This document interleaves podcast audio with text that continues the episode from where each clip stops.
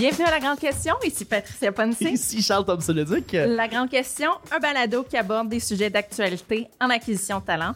En RH, on discute du monde des affaires sous différents angles en abordant une question à la fois. Une question à la fois. Aujourd'hui, épisode spécial sur un mot qui me fait un petit peu peur. Oh, et moi aussi. Ouais, j'ai très hâte de, de- d'en savoir plus en fait parce que moi-même je ne connais pas ce monde-là. Donc je vais en apprendre beaucoup, j'ai l'impression aujourd'hui, et je vais poser peut-être beaucoup, beaucoup de questions. Voilà. Ben, c'est excellent. Je pense que c'est- c'est c'est le but du, du podcast. On Oui. veut apprendre sur le sujet. Absolument. Donc, en fait, je suis très contente aujourd'hui, Chuck, parce qu'on invite aujourd'hui un autre grand invité. Un au- une autre grande invitée, Une autre grande invitée qui s'appelle Raja Faour. Est-ce que je prononce bien ton nom de famille? Oui, oui, oui, oui, c'est parfait. Merci Super. Raja d'être là. Merci à vous, c'est un plaisir. Donc, Raja fait partie de l'ordre euh, des ressources humaines qui, qui est important, en fait, je pense, pour le sujet et euh, qui est depuis plusieurs années maintenant entrepreneur et coach, si je me Oui. trompe pas. Exactement. Donc, j'ai été en ressources humaines plus de 20 ans à peu près, hein, un peu plus de 20 ans. euh, un peu plus de 10 ans comme exécutive RH et euh, ça fait quelques années que je suis coach, mentor et speaker. Super. Ben, Ouais. bienvenue à la grande question. Bienvenue. Merci. Et donc, pour entrer un peu plus en détail sur ton parcours professionnel, en fait, comme dans chaque émission, Ouais. on a une section. Un segment, une section. section, absolument, voilà. absolument. Un, une, qui s'appelle euh, le One Pager. Le one page. Donc, Raja, le, le One Pager, on demande à tous nos invités de se. euh, Présenté. oui, de décrire leur parcours professionnel euh, de façon quand même assez concise, de style One Pager, comme si on ferait une présentation exécutive, mais on, on est dans un podcast, donc on allège le tout. Donc, Raja, la grande question, c'est quoi ton One Pager? Mon one-pager. Donc, mon expérience professionnelle, euh, j'ai presque tout fait en ressources humaines. J'ai Oh. été consultante en rémunération pendant plus de huit ans. J'ai travaillé en tant que directrice RH pour euh, gestion de l'expatriation, ouverture de bureaux à l'international, euh, recrutement, chasse de tête, recrutement international, etc. Oh, wow. Donc, j'ai pas mal fait le tour. J'ai même fait la paye. Oh! J'adore travailler avec les départements de paye. Je pense que le RH gagnerait beaucoup à être vraiment en grande collaboration avec les départements de finances, paye, comptabilité dans leur travail. Pour- Ça, ça amènerait une grande valeur. On n'a pas le choix. En RH, tu n'as pas le choix que de travailler avec la paye, tant qu'à moi, si tu veux vraiment avoir un effet positif. OK. Euh, puis qu'il n'y ait pas de manque de communication ou de problématiques qui se produisent, que ce soit au niveau du salaire, de qu'est-ce qu'on a convenu avec l'employé, etc. Dès le départ dans l'offre. Dès le départ, il faut que ce soit très, très, une belle collaboration ensemble. Euh, donc, ça, c'est une partie. Après ça, ben, en tant que exécutive RH, j'ai pas mal tout fait. Là, tu, tu gères les RH au complet. Mhm. Euh, les assurances collectives, avantages sociaux, régime de retraite et compagnie. Euh, C'est quoi ton sujet préféré Ça en, en ressources tout. humaines? écoute, moi, ce que j'aimais le plus faire en ressources humaines, c'est le coaching. Ah oui, OK. C'est quelque chose que j'adore. Euh, les dernières années, c'était surtout ça que je faisais en entreprise. Mm. Euh, donc, j'aime aller parler avec les gens, savoir exactement qu'est-ce qui se passe, c'est quoi les problématiques qu'ils sont en train de vivre, puis les aider, puis les aider vraiment, oui, exactement, les aider à, à s'élever. Euh, Il y a tellement de monde. Moi, je pense que tout le monde est un leader. Mhm. Euh, faut juste aller chercher le petit côté chez la personne pour l'amener à le voir, puis l'amener à devenir son, leader à elle, là, pour s'élever. Mais C'est super intéressant parce qu'effectivement, je pense qu'on a euh, cette perception-là qu'il faut être leader. Pour être leader, il faut être vocal, mais pas du tout. exactement. Donc, il y a toutes sortes de leadership. Et des Ouais. fois, tu sais, quand la société nous met en tête que si t'es pas vocal, ben t'es peut-être pas leader. C'est euh, des belles découvertes là, en, en bout de ligne là, pour Oui, euh, oui. ces individus-là. On pense qu'il faut être vocal, puis on pense aussi que pour être leader, il faut être gestionnaire, il faut avoir du monde euh, à Mhm. gérer. C'est pas vrai. c'est pas vrai. Il y a des gens qui gèrent du monde qui sont zéro leader. Puis pour être leader, il faut être leader de soi-même en premier. Fait que tu peux pas leader. Intéressant. Tu, sais, tu vas. Ta capacité de leadership dépend de ta capacité à te leader toi-même. Oh, wow! Fait que si tu as un manque de confiance, si tu doutes de certaines affaires, euh, toi-même, tu vas t'arrêter et tu vas arrêter ton équipe. Tu, si toi, ta capacité, elle est, tu as atteint ta limite, tu as un employé qui veut aller plus loin parce que toi, tu as des peurs, des craintes, tu oses pas aller plus loin, tu limites ton équipe, tu limites ton employé, tu limites la progression. Oh, wow. Fait qu'en tant que leader, puis on l'est tous, faut être capable de tout le temps travailler sur soi-même, de d'aller chercher de l'avant, sortir de notre zone de confort, trouver des choses différentes à faire, innover, croître, grandir régulièrement à tous les jours, mais tu le fais premièrement pour toi. Puis ça, ça a apparu beaucoup dans, le- durant la pandémie. Moi, je l'ai vu de façon évidente. Mhm. Ou est-ce que c'est des gestionnaires qui avaient de la difficulté, eux, à se gérer eux-mêmes pour revenir travailler au bureau à cause de l'anxiété que la pandémie, avec l'isolement que ça a créé, que ils n'étaient pas capables de le faire eux-mêmes. Et donc, comment tu veux convaincre ton équipe de rentrer au bureau quand toi-même, tu n'es pas capable de le faire? Donc, ça l'impacte inconsciemment. euh, Absolument, les décisions qu'on va prendre en tant que gestionnaire. Puis surtout, tu sais, quand tu es au niveau de gestion, au niveau plus élevé des CEO d'entreprise, c'est le premier qui devrait être de retour. C'est le premier qui doit prendre action pour démontrer l'exemple pour que les autres suivent. Mhm. Mais le faire de façon humble aussi, en reconnaissant que c'est difficile. Ben, c'est parce que c'est très confrontant. En Oui. fait, aussi. Fait que Oui. Tu dois faire face à de- certaines choses euh, qu'on t'a peut-être jamais dit auparavant, ou peut-être que tu dois faire face pour la première fois et ben, c'est challengeant. Donc, euh, oui. C'est très challengeant, puis il y a une côté égo aussi. Oui. Donc, il faut mettre faut là-dedans. de être capable côté. de mettre de côté puis de dire, regarde, je le sais que c'est difficile, puis je sais à quel point ça peut être compliqué et difficile et tout ça, mais regarde, je vais le faire, puis je vais vous supporter à le faire aussi. On va Mhm. s'entraider. Ça amène une dynamique complètement différente quand tu es dans, dans, dans ce mindset-là versus, euh, tu gères, tu es en train de gérer tes propres euh, émotions à toi, puis Ouais. ta propre situation à toi, puis tu prends des décisions basées sur tes peurs, ben la- le résultat sera jamais bon. Non, ça se sûr. transparaît. Puis là, désolé, j'ai posé une question puis j'ai interrompu ton one-pager. Donc, on, On est disait rendu que dans oui.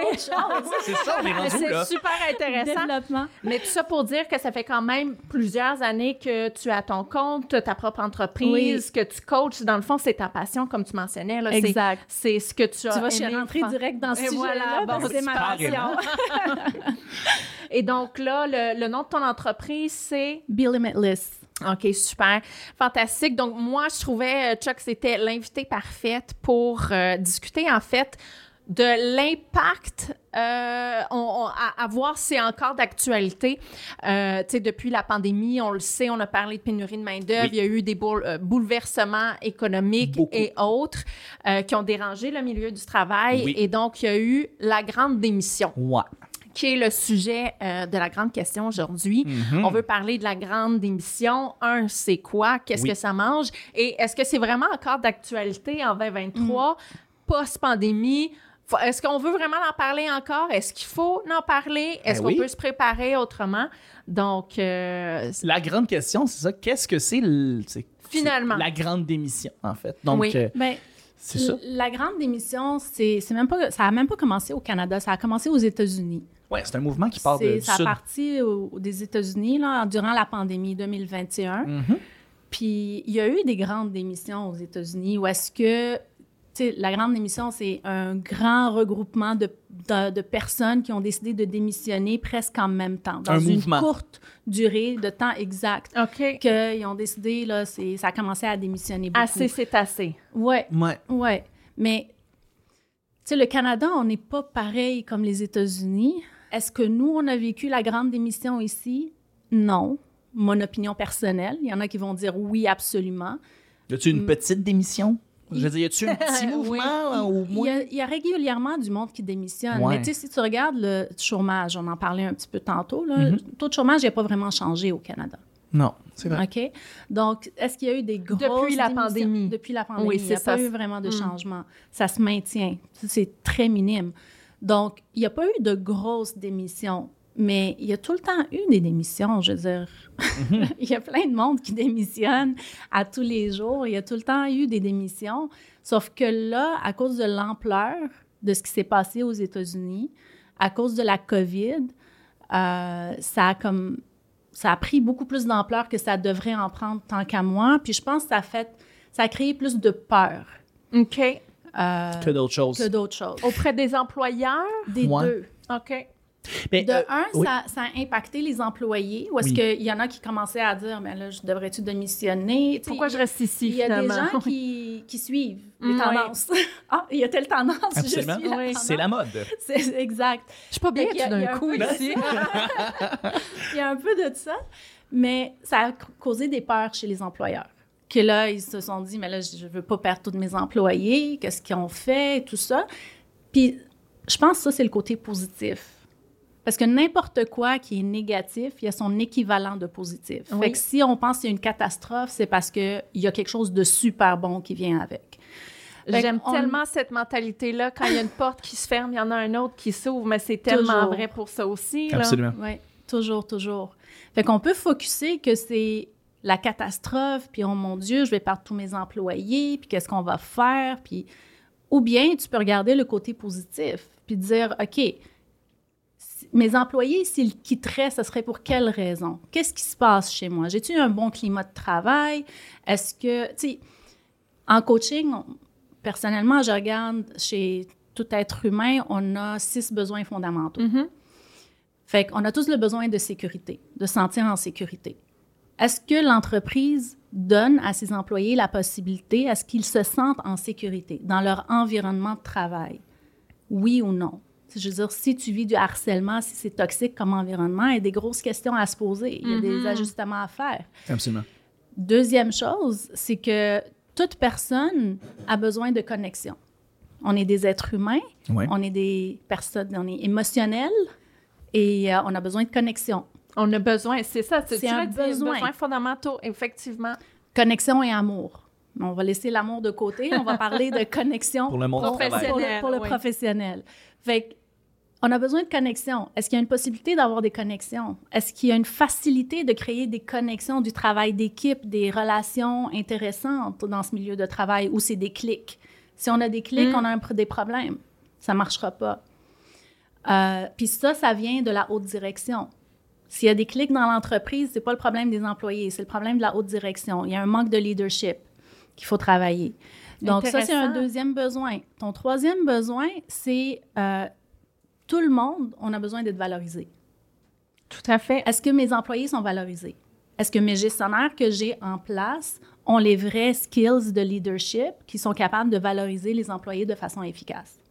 Et on n'a pas besoin non plus de, de, de grand-chose pour valoriser quelqu'un. là. pas Ça du peut tout. être euh, euh, tu sais, une petite tape sur les épaules de façon virtuelle en disant Oui. Good job, hey, j'apprécie ce que tu as fait absolument. pour moi ou super travail. Ou... Ça prend, ça prend une connexion avec tes employés. À Il y a beaucoup abord, de gestionnaires qui connaissent à peine leurs employés. Ouais. Ils se tiennent à, ils se tiennent à part, tiennent à puis part, ils viennent même pas les- leur parler, ce qui est Exact. absurde. Moi, je suis plus haut. Toi, t'es plus haut. Euh, niveau hiérarchique, alors je te, je te parle pas. Ouais, c'est ce que genre- je, je pense là, qu'il peut avoir euh, ça, des leaders comme ça. C'est absurde. Ouais. C'est absurde. Ouais, qui font, ils pensent que c'est juste euh, donner des ordres, là, puis fais ci, fais ça, puis c'est fini. Tu seras, cap- tu seras pas capable de valoriser ton employé parce que la valorisation est différente d'une personne à l'autre. Mhm. Pour toi, c'est peut-être Hey, salut, tu as fait une bonne job, je suis fière de toi. Pour une autre personne, la valoriser, c'est de prendre cinq minutes puis de jaser avec, lui demander comment ça va, comment a été ton week-end. C'est tellement vrai, oui. Fait qu'il faut, faut connaître ton monde, comment ils sont, pour savoir de quelle façon tu vas donner la valorisation à tes Mhm. employés. Fait que ça, c'est un autre besoin. L'autre besoin, c'est on a tous besoin de grandir, puis on a tous besoin de contribuer. On a besoin de sentir qu'on contribue à quelque chose qui est plus grand que nous-mêmes. Mhm. Puis si l'employé, il a pas ça, il sent souvent comme... Moi, j'ai vu des employés, là, c'est pas le fun ce que je vais dire, mais c'est comme du bois mort. Mm. Ouais. Ils sont Ils pas là. stagnent. Ils font la job, mais il n'y a aucune contribution, ils grandissent pas, sont pas contents dans leur job, sont là juste parce que, Il y a un Ils chèque sentent- derrière. pas juste qu'il y a un chèque derrière, ils, sentent, ils ont le besoin primordial qui est le plus fort chez nous tous, c'est le besoin de sécurité. Mm. Fait qu'ils ont cette sécurité-là, puis ils, y tiennent tellement qu'ils vont rester là, même s'ils sont malheureux. C'est une des raisons pourquoi les gens restent dans leur job, même s'ils sont malheureux. Oui. Ils se sentent en sécurité. Ils Et pensent qui est quand ont même peur de l'inconnu. Si je pars de là, je vais peut-être avoir pire. Ouais. Tu sais, on dit le démon que tu connais, c'est mieux que l'ange que tu connais pas. Ouais. Mm. C'est pas vrai. Mais c'est quelque chose, c'est une croyance qui est très courante. Mhm. Fait qu'il y a ce besoin-là qui est super important. Est-ce que mes employés ont la possibilité de grandir? Est-ce qu'ils ont la possibilité de contribuer? Puis l'autre besoin est très, très important, c'est la variété. On aime la routine, mais on n'aime pas tout le temps la routine. On aime ça, les surprises. Mais pas trop. Mais pas trop. On aime les surprises qu'on veut. Oui. qu'on a choisi. a Oui, à notre rythme. Sauf, sauf que comment ça peut s'expliquer dans le monde du travail, la variété, c'est est-ce que la possibilité, est-ce que la personne a la possibilité d'innover? Ou elle doit vraiment suivre une structure, puis c'est routinier à tous les jours. Mais si c'est routinier, puis c'est la nature de la job, elle est comme ça, est-ce qu'elle peut contribuer dans certains projets qui la sortent un peu de cette zone-là? Qu'est-ce qui est possible de faire? Très intéressant. Oui. Ces six clés-là, là, c'est wow. C'est c'est clé. Un Puis très quand- beau portrait là, de pas un employé normal doit avoir tout ça en fait pour, pour pouvoir fonctionner dans- convenablement, correctement. euh, comme Fait que dans le fond, c'est ça. Là. Si, si on, on veut faire de la rétrospection en Oui. tant qu'employeur, c'est de se poser la question est-ce qu'on offre ces six besoins-là fondamentaux? Je me situe où par rapport à ça? Fait que la grosse problématique que moi je vois en ressources humaines, c'est que on est facile, nous, en ressources humaines, à mettre en place des politiques, puis Oui. des programmes, puis des stratégies, Procédures, des procédures. Ouais, la petite feuille sur le babillard dans la cafétéria. Ouais. Mais c'est quelque chose de pas trop, euh, comment je pourrais dire, moins humain, très théorique Ouais, Exact. exactement. et non pratique. Et- Ou exact. réaliste. Oui. Et il n'y a personne qui se relie, qui connecte à ça. Je veux dire, même les personnes en RH eux-mêmes qui font cette procédure-là, ça te, si tu lui poses réellement la question, ça te dit quoi? Tu, sais, tu, tu la vis comment, cette procédure à tous les jours que Ouais. tu viens de mettre en place? Concrètement, ça marche-tu? Il n'y a pas de vraiment de réponse. Mais pourquoi on fait ça finalement? Je m'inclus parce que moi aussi, je, je fais partie Ben des oui, ressources. absolument. Pourquoi on fait ça? Souvent, c'est parce qu'on pense que ça va régler un problème. Mhm. On pense que ça va régler un problème. Parce que la façon qu'on a étudié les ressources humaines, c'est que tu dois mettre des politiques puis des procédures en place Un certain pour régler cadre, les choses. oui. Comme par exemple, euh, politique, procédure sur le harcèlement en milieu de travail. Mhm. Sais, C'était obligatoire, là, toutes les entreprises Oui. doivent l'avoir. Parfait, c'est excellent, c'est bien, mais arrêtons de faire du copier-coller. Comment on veut le faire, comment on veut l'appliquer réellement, nous, dans notre entreprise? Comment on le Qu'est-ce fait qui vivre, oui. fonctionne réellement chez nous avec notre culture, la vision qu'on a, comment on veut traiter nos employés? C'est là que tu vas pouvoir le faire vivre dans ton entreprise. Fait que juste pour revenir en fait par rapport à pendant la pandémie, Oui. la peur justement des dirigeants, c'était peut-être pas une peur par rapport au fait que oh, je vais peut-être perdre mes employés, mais c'est peut-être l'introspection en tant que telle qu'ils avaient et elles avaient à faire peut-être que je suis durant pas ce capable moment-là. Oui. Exactement, de revenir sur, sur les points euh, principaux de est-ce que ça, je viens remplir les six clés pour tous mes employés? Et c'est cette peur-là en tant que telle qui, qui, qui drivait beaucoup le. Mais ça les confronte aussi. Ça, Moi, ce que j'ai vu, c'est Ben beaucoup oui. de CEO qui ont été confrontés par ben, je veux pas ce changement-là. Mais Moi, je suis bien. Mais oui. Ils sont dans leur zone Mais de absolument. confort, ça fonctionne. Mais oui. Là, tu me dis, je dois regarder ça, ça. Non, ça m'intéresse pas, Mhm. je veux pas. Moi, je vais avancer, là. Je vais pas reculer derrière parce que Ouais. ça peut être un, un certain recul obligatoire. Ouais. Fait que ça t'empêche d'avancer à ta Ouais. vitesse que tu voulais Puis initialement. comme là. tu dis, il y a l'orgueil qui embarque là-dedans, Ouais. puis il y a la- la- le confort aussi de faire rouler les choses toujours d'une certaine Oui. façon, puis Ouais. Le changement, ça fait peur. On a puis, toujours fait ça comme ça. Pourquoi Ouais. qu'on changerait euh, la bonne Oui. recette? Ouais, if it ain't broken. Donc, euh, oui. et, et- et donc, euh, d'après toi, là, que ce soit aux États-Unis, au Canada, au Québec, les, principaux, les principales raisons pour lesquelles on, on démissionnait dans, la grande, dans le mouvement de Oui, la, de la grande grande démission. démission. Parce que la pénurie de main-d'œuvre, on le sait qu'il y en avait avant. La pandémie, ça n'a Ouais, absolument oui. aucun rapport. Puis on savait aussi que ça allait empirer avant la pandémie. Fait que Ouais. ça, c'était quelque chose qui était déjà bon. euh, Ouais.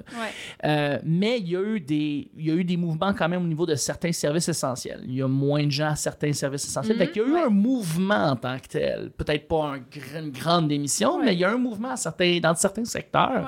Fait que euh, voilà, c'est ça que je voulais dire. Donc, dans le fond, c'est ça. C'est, je pense que la, la question de Chuck était euh, plutôt, c'est, c'est quoi les raisons finalement der- derrière tout ça? Tu sais, on a Oui. parlé des six besoins fondamentaux, mais concrètement, là, Oui. quand quelqu'un dit Hey, ciao bye, on dit ciao bye pourquoi? Ou de- tu sais, dans ce mouvement-là spécifiquement, parce qu'on a tous nos raisons à nous, mais Mais je pense que ça- c'est venu juste mettre beaucoup plus clair ce qu'on savait depuis longtemps.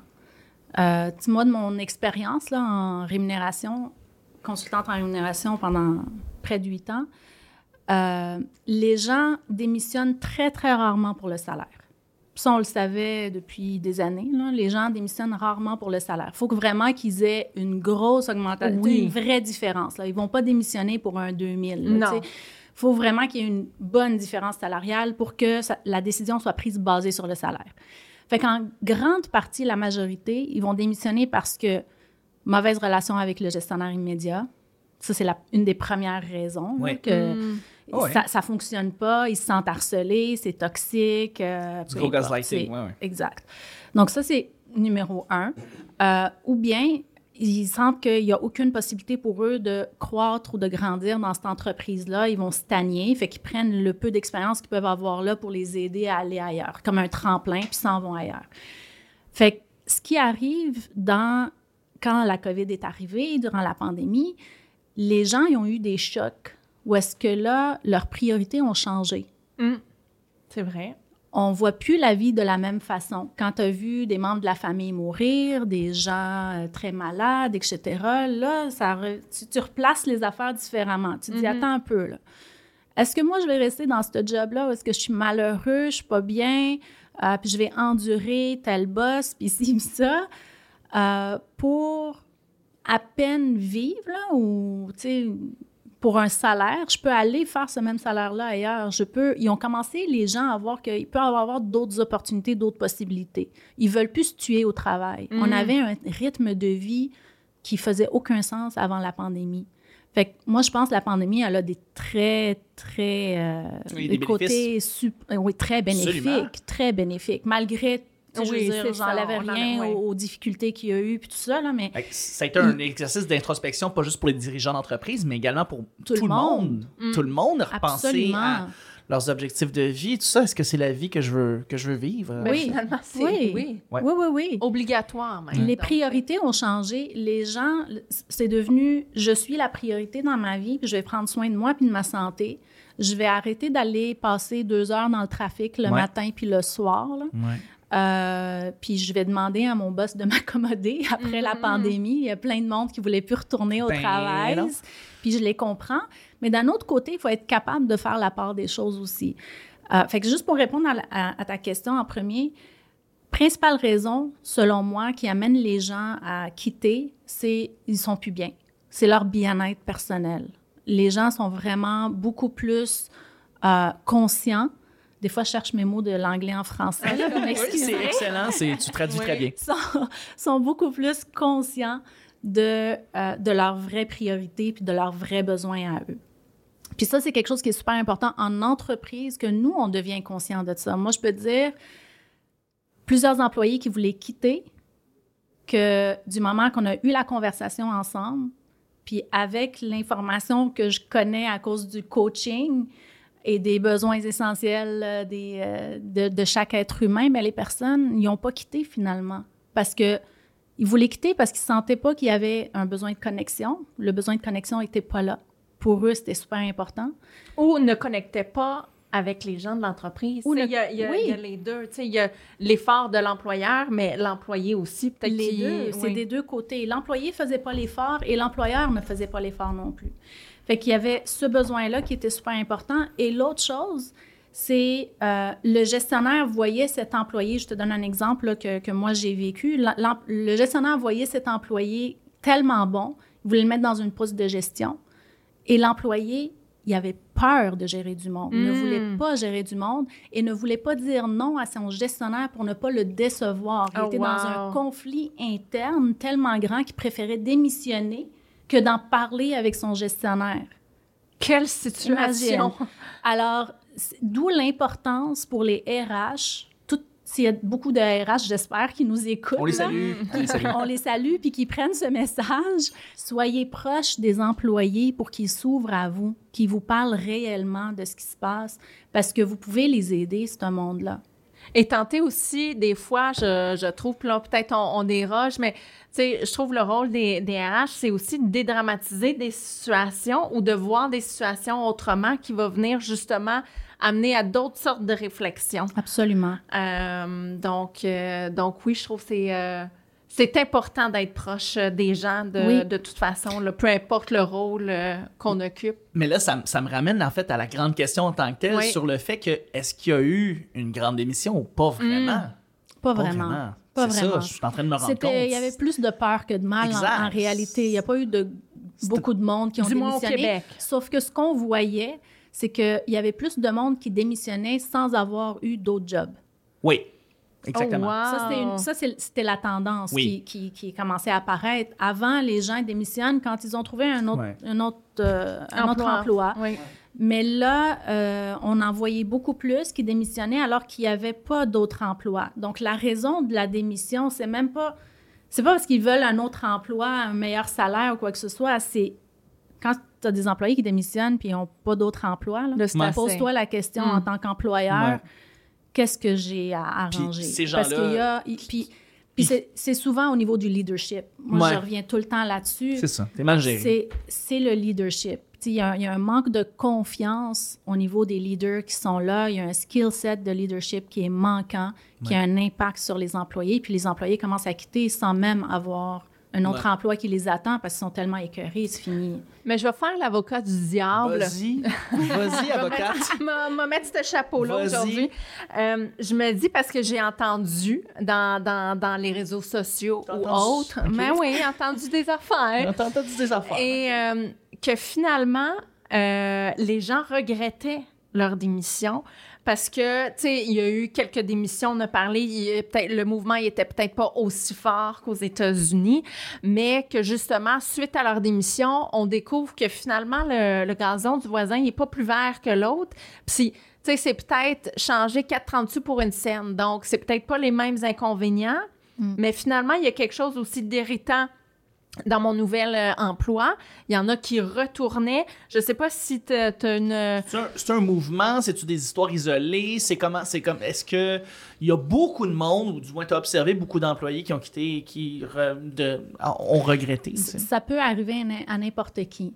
Puis d'où l'importance que les RH aient des bonnes conversations ouvertes avec les employés. Parce qu'une personne qui quitte, il faut savoir pour quelle raison réellement elle quitte, pas pour la garder en entreprise. Moi, quand je faisais mes entrevues de départ, là, où je parlais avec un employé parce que j'ai su de soit direct qu'il est venu m'en parler avant même d'en parler avec son Mhm. gestionnaire Ouais. ou peu importe, Ouais. je m'assois tout de suite, je prends le temps puis je, parle avec parce que faut que la personne, moi je m'en fous que la personne reste dans l'entreprise ou pas.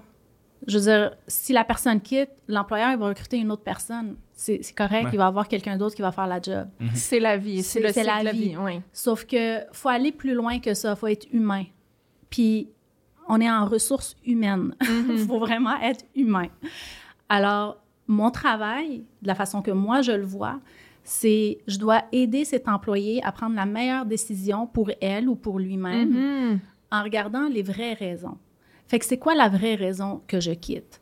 Moi, cet employé-là qui voulait quitter parce que lui, il était en conflit interne puis il n'arrivait pas à communiquer son vrai besoin Clairement, clairement, à son gestionnaire. Il quitte aujourd'hui de cette entreprise-là, il va aller dans une, entrep- en- une autre entreprise et il va répéter le même Ben oui. scénario. Ça ne s'est pas réglé. Ça va continuer dans sa vie. Fait que moi, mon rôle, de la façon que moi je le vois, c'est que je dois l'amener à régler ça.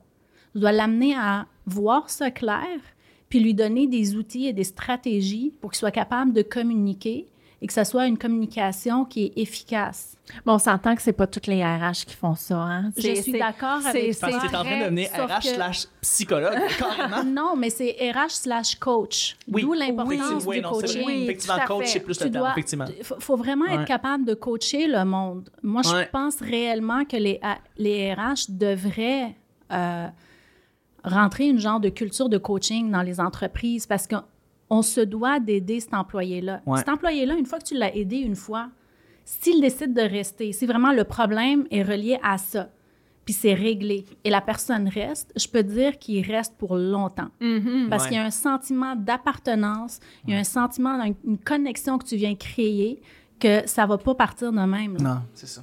Il y a quelque chose qui a décliqué. Là, qui a- Chez ouais. cette personne-là. là. en Et Ouais. là, tu, tu pars de ton employé. Cet employé-là, c'est plus juste un employé. Ça devient ton fan. Mm. Les ambassadeurs, comme on dit. Exact. ouais. Et ce que chaque employeur doit miser, où est-ce qu'ils veulent aller, puis chaque RH devrait regarder ça, c'est comment amener mes employés à être des fans, Mm. pas à les traiter comme employés. Donc, si tu regardes ça de cet angle-là, tu vas, ta façon d'agir avec eux, la façon que tu vas les voir, ça va être complètement différent. Puis, tu sais, grande démission ou pas grande démission, honnêtement, tu vas t'en foutre pas mal parce que tu sais ce que tu fais, toi, à sais ce l'interne, que tu vaux, tes finalement. employés vont rester. Ils vont te suivre. Putain, un fan, il va pas te quitter à cause d'une rumeur. Non. Mais des fois, c'est plus facile à, à dire qu'à faire. Tu sais, je trouve que j'adore cette façon de, de penser. Encore une fois, tu sais, je, je suis pas certaine que la majorité, puis là, désolé tout le monde, que la majorité des RH ont le temps ou prennent le temps le ou veulent de prendre le temps d'aller plus loin dans leur conversation Je suis d'accord avec toi. et, et, et leur euh, les transformer justement en, en- en des fans, je trouve que c'est quand même difficile concrètement à faire. Honnêtement, c'est pas si difficile Ah que oui, ça. ok. Parce que quand tu le fais, puis ça devient... En tout cas, pour moi, c'est comme une seconde nature. Je- Mhm. tu le fais, je le fais naturellement. Ouais. Fait que quand ça devient partie de toi, puis c'est ta façon d'agir avec les gens, veux, veux pas, les gens vont le sentir. Veux, veux pas, c'est l'énergie que tu dégages, c'est la naturel. façon que, que tu parles avec eux. Euh, Donc, c'est être monde qui vrai, C'est juste finalement. être vrai. Tu sais, il y a du monde qui venait me parler de l'anxiété qu'ils vivaient à cause de la pandémie, puis des gens malades dans la famille, etc., etc. faut être, prendre le temps, puis gérer ça, puis parler avec ce monde-là, puis les, leur donner des conseils, puis voir avec eux. Il y a beaucoup de coaching là-dedans. Mais on ne peut pas le faire si on n'est pas capable de se gérer soi-même. Mm. Moi, si je veux être capable de m'asseoir avec un employé qui est anxieux, puis pouvoir le calmer, calmer sa crise de panique, là, puis lui donner des outils pour s'améliorer, il faut que moi, je sois capable de faire ça pour moi-même. Il faut que j'accepte que oui, moi aussi, je suis anxieuse des fois, puis moi aussi, je peux euh, être en panique, Oui. puis être capable d'utiliser mes propres outils pour me calmer, pour que je puisse aider l'autre. Mhm. C'est pour ça que je dis tout le temps, c'est ta capacité de l'aider les autres. Ça, c'est une capacité de l'aider, mais ça vient de ta capacité de te l'aider toi-même. Si moi, je suis pas capable de le faire pour moi, je pourrais pas le faire pour l'autre.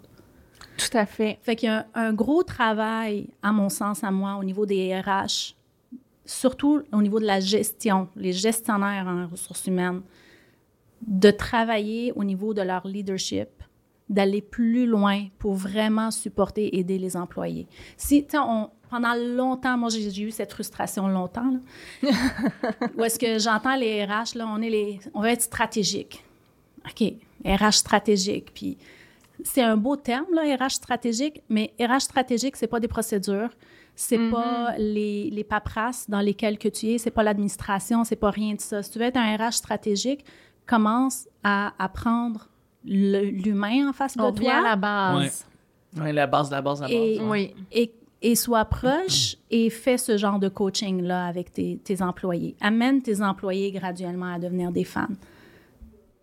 Là, là, tu vas Oui. tomber dans le stratégique. Parce que du moment que tu fais ça, comment, tu sais, souvent, la question que je me fais poser, mais comment tu vas convaincre un CEO là, ou un, tu sais, un, un CFO là, Ouais. en finance là, de ce que tu viens de dire? C'est Ouais. bien beau, mais, Monsieur Square, là, qui veut pas changer, là, comment ça fait? mais tu peux tout mettre ça en chiffres. Moi, mon premier directeur que j'ai eu, euh, c'était chez Standard Life, Robert Oh, Hamel. Meilleur directeur que j'ai eu. On le salue. Dans ce On le temps-là. salue. On salue Robert. Et euh, c'était en rémunération. Je faisais de la rémunération là-bas. Puis il m'a appris une leçon. N'importe quoi que tu fais en RH, tu le monétises. Absolument. N'importe quoi. Ou sinon, le monde t'écoute pas tant. là. Fait que tout, tu peux l'amener, puis tu peux montrer à la haute direction, regarde, ça va diminuer les coûts dans- de temps. C'est profitable pour X raisons. Voici combien en Mhm. pourcentage, en chiffres, là, les profits qu'on peut avoir et tout. C'est faisable, c'est très faisable. Donc, parler les lang- le langage. Parle le même du- langage. Voilà. Traduire. Exactement. Mais, mais parler ce langage-là ne veut pas dire que tu deviens plus humain. Non, non. Parce que Non, non, ça tu fais passer le ensemble, côté c'est humain à travers les chiffres. C'est simple de même. Tu fais appliquer justement ce que tu veux faire. Ah, C'est- génial. C'est génial. Mais écoute, moi, je trouve que ça fait quand même. euh, Le tour de la grande question. Oui, mais c'est de beaux sujets. Puis moi, ça me. ça, ça me fait penser à plein d'autres sujets là, pour, euh, pour les mois qui suivent. C'est bon à savoir. On a des sujets pour les prochains, les prochains mois. Oui, mais Raja, on a quand même un autre segment pour toi qui s'appelle La Grande Rafale. Oui. C'est un segment où ce que le, le beat est un peu plus rapide. Euh, quelques questions qu'on on s'est préparées pour, euh, en fait, aider nos, euh, nos auditeurs Oui. à sortir avec euh, des, Des euh, outils, en des fait. outils concrets. Des petits trucs, des, petits, des, des- des petites pensées, en fait, que- qui peuvent, euh, qu'ils et elles peuvent appliquer dans leur milieu. Donc, ou voilà. qui fait comme un résumé là, de, de, de la grande question, parce qu'on a quand même parlé de beaucoup de choses fort intéressantes Ça fait vraiment le tour. aujourd'hui. Si tu aurais une ré- fait que ça part juste euh, en partant ça part on Ça est part, prêt ça ouais. part là là Euh, d'après toi la principale vraiment la, une seule la principale raison euh, pour laquelle les gens ont démissionné en 2023 Relation avec gestionnaire principal. super Ça fait beaucoup de sens. oui Ouais. tu sais on, on évolue mais finalement on, ça change pas je pense c'est euh, la même euh, C'était le même des années 60. et Ouais. je pense que oui aussi euh, je te En fait, prenais- on, en fait, non, on quittait pas notre job dans les années 60. C'était des jobs stables pendant longtemps. Mais bon, en tout cas, bref. C'est un- autre époque. non, oui. époque. Le temps moyen, d'après toi, euh, que les travailleurs attendent avant de trouver un emploi, tu sais, on en a parlé tout à l'heure, il y en a qui Ouais. démissionnent en disant enough is enough, Ouais. assez c'est assez. Ouais. Combien de temps après qu'ils se remettent en- de, de, cette, euh, de ce choc-là, on peut dire Ouais. ça? Y une moyenne? C'est très variable, mais moi, je dirais peut-être un deux, trois mois. Oh, Deux, wow, mois, quand même, hein? Ouais. Ouais. Le temps de digérer tout ça, profiter de la vie, puis après on repart. Ouais. OK, super, intéressant. Euh, D'après toi, est-ce que les travailleurs autonomes ou tu sais, les, les consultants ont été euh, touchés? Ah oui, Chuck, euh, Ben, je suis ça, moi. t'es ça, mais est-ce que t'as as fait à un moment donné enough is enough? Non. Non. Non, J'adore ma ça. job. Mais non. Parce que les, consultants, les travailleurs autonomes, ils sont en train de faire ce qu'ils aiment Ouais. faire. C'est de la passion. Ils sont motivés à tous les jours à faire ce qu'ils veulent. Ils se réveillent, ils sont contents de faire leur job. Est-ce qu'à l'inverse, on a vu euh, un nombre élevé, d'après vous, ou de, de votre entourage, là, qui se sont transformés en consultants ou en autres en disant, écoute, moi, là, je vais vivre comme moi, ça me tente de vivre? Je pense qu'il y en a beaucoup qui voudraient, Hmm, mais c'est pas fait pour tout le monde. oui, ça, Et c'est pas tout le monde qui est capable de prendre la pression d'être un travailleur autonome. Le besoin de sécurité, comme on a dit plus tôt, là, est tellement élevé chez les gens. Il y en a plusieurs qui feront jamais le pas à cause de ça. Oh, Et- wow. Moi, de mon Et il côté, y en a qui essayent puis qui retournent rapidement parce Oui, qu'ils disent non, non, non, non, trop. Moi, de mon côté, je travaille dans un milieu qui est généralement avec des artistes. Donc, ce sont tous et toutes des travailleurs Oh, autonomes. wow. OK. et donc, oui. il n'y a pas eu de mouvement ou de changement de leur côté parce Ouais. qu'ils ont, ils ont été comme ça avant. Donc, euh, no il y a stress, pas eu de- on, on vit comme à l'habitude. non, c'est ça. D'après toi, est-ce qu'il y a des générations qui ont été impactées plus que d'autres, dans soit le, aux États ou encore une fois euh, au Canada par rapport à la grande démission? Je pense pas qu'il y a eu plus d'impact sur l'un ou l'autre, mais c'est sûr que les jeunes, ils ont beaucoup plus de facilité à quitter que Mm. euh, les personnes plus âgées. Tu sais, quand on a... Puis la simple raison, je sais pas une question d'âge, c'est une question de responsabilité. Wow, Tu sais, oui. Quand on est, on- quand t'as une, t'as acheté une maison, tu as une famille, des enfants, T'as des etc. acquis. t'as Des des- bouches à nourrir aussi, là, c'est- oui. Des Fait- acquis, t'as raison, oui. Donc là, tu, tu dis, euh, tu, tu vas y penser beaucoup plus avant de démissionner. Un jeune, il va dire, Il n'y a rien. passe au prochain. là. Je vais trouver d'autres Ouais. choses, là, assurément. Est-ce qu'ils ont plus confiance aussi en eux, à trouver quelque chose d'autre? Je pense pas que c'est une question de confiance. C'est une question de le besoin de sécurité. Ça Il y a moins ça. de stress à ce niveau-là. Fait qu'ils disent, garde, euh, je peux prendre mon temps ou je peux avoir de l'aide ou mes parents vont m'aider. Mm. Tandis que quand, quand tu as des, euh, des grosses dépenses, quand tu as des enfants, des écoles, des, Un rythme euh, de vie, c'est ça déjà c'est établi. autre chose. Ouais, fait que, tu sais, on vraiment. dit de l'âge, on parle de l'âge, là, mais je pense pas que c'est c'est pas relié à l'âge, c'est relié au niveau de responsabilité que la personne a. Super. Puis je vais terminer avec, euh, je pense, une question qui est quand même assez, euh, je pense, controversée ou euh, très intéressante, du moins pour moi, euh, par ma curiosité. Est-ce qu'il y a des signes précurseurs qu'on peut détecter? euh, tu sais, euh, pour euh, envisager, comment pas envisager, pour prédire qu'un employé va, Va quitter, quitter. ou démissionner? ça Euh, l'existe-tu, ça? Moi, j'en- un moi, détecteur de... Ah oui, Oui. oui. Oui. Le détachement. Oui. quand un employé est détaché. Genre, je m'en foutisme. Il est complètement. On, on sent que son âme est sortie de son corps et il, il fait juste la tâche. Ouais. fait la tâche, fait la tâche, et là peut-être qu'on s'en va tranquillement vers l'expression du quiet quitting, peut-être pas du tout parce que c'est peut-être pas la définition. en tant Le quoi? Ouais. Le quiet quitting, Ah oui. mais le détachement, j'ai l'impression que c'est. Ouais. Non, non, mais Yes. tu as absolument raison. C'est une des premières choses. C'est quand tu remarques un employé commence à être détaché, il n'est pas motivé, Ouais. il arrête de contribuer dans, tu sais, dans les meetings, etc. Il parle Quand plus. il- soit il parle plus ou quand il y a des commentaires, c'est toujours des commentaires contre-productifs. Mm. C'est des négatifs. Là. Ouais. Il est tout le temps en train de se plaindre. Là. OK, il n'y a jamais rien de bon qui fonctionne, etc. C'est des bons signes que. Faudrait peut-être qu'on se parle. Oui, Oui. oui. Absolument. Ben écoute, ça fait partie, ça fait euh, partie de la dernière question de la grande rafale. Euh, notre dernier segment qui est aussi important, qui est la grande euh, connexion Raja. Où est-ce qu'on peut te, te trouver, te, te parler, t'écrire ou quoi que ce soit? Où est-ce qu'on peut... euh, Euh, ben, n'importe qui qui veut me rejoindre peuvent euh, aller voir mon site web belimitless.ca. Euh, ils peuvent m'écrire à Raja, R-A-J-A-A, à commercial belimitless.ca. super. Voilà. Simple comme ça. Yes! Excellent. Mais merci pour ta contribution. Euh, Merci à vous, c'était un plaisir. Absolument, absolument. Et en passant, le lien du site web est dans la description de l'épisode. Donc, pour les gens qui Super. écoutent le podcast, vous avez juste à aller sur la description. Vous pouvez cliquer directement sur le site web et te contacter Raja directement. Du même, euh, du même coup, le site euh, web de Selectus? Oui, euh, aussi. Par contre, pour la grande question, moi, je préfère toujours le LinkedIn Pro. C'est toujours Oui. plus facile pour nous d'échanger. Même chose euh, pour moi, Patricia Ponce, avec mon LinkedIn. Merveilleux, fabuleux. Merci à tout le monde qui s'abonne au podcast, Yes. qui t'écrit, Merci, merci. qui écrivent sur le site web de Selectus. Écrivez-nous pour euh, savoir si, vous avez par exemple des invités que vous voudriez inviter ou Oui. qu'on voudrait que vous voudriez qu'on invite ou des questions, des sujets que vous voudriez qu'on parle. Nous évidemment, on lit tous les commentaires. Donc merci beaucoup de laisser un commentaire et une appréciation sur la plateforme de podcast que vous écoutez. Merci tout le monde. À la prochaine. Merci. Merci. Merci.